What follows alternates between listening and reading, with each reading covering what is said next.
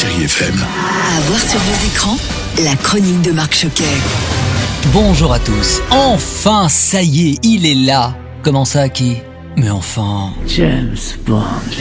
Annoncé à une époque pour 2019, décalé au printemps puis à l'automne 2020, avant d'être finalement reprogrammé, après une suite de rebondissements évidemment et cette crise sanitaire, ça y est, Mourir peut attendre est enfin au cinéma et pour l'avoir vu, c'est un excellent cru. Bond, où êtes-vous encore? Oh bah cette fois-ci, euh, il a quitté les services secrets et il coule des jours heureux en Jamaïque. Mais son vieil ami Felix Slater de la CIA débarque pour solliciter son aide. En fin de compte, il s'agit de sauver un scientifique qui vient d'être kidnappé. Mais la mission se révèle bien plus dangereuse que prévu. Nous éradiquons des gens, tous les deux, pour créer un monde meilleur. Mais moi, j'essaie d'être un peu plus méticuleux.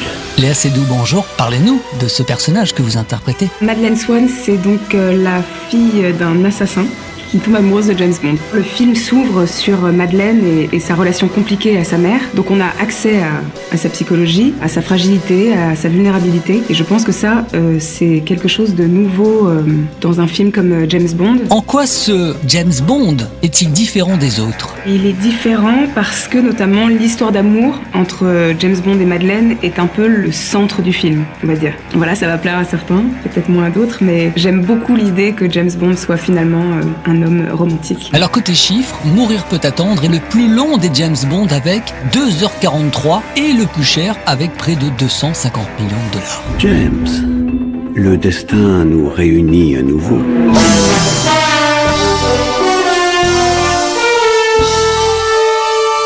Et je poursuis avec Tralala des frères Larieux avec Mathieu Amalric, Josiane Balasco et Mélanie Thierry. C'est Pat, c'est mon fils, il est de retour. Oui, Tralala, c'est une comédie, mais attention, très musicale. Alors c'est vrai que ça se regarde avec plaisir, les acteurs jouent bien, la musique est bonne, bonne, bonne, et c'est poétique. Donc bienvenue dans ce Tralala Land à la française.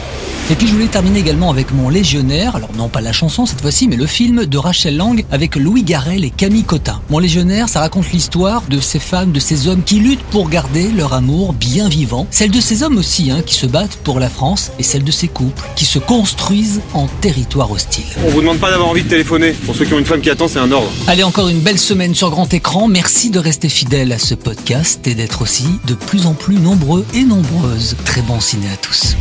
Retrouvez cette chronique en podcast sur chérifm.fr.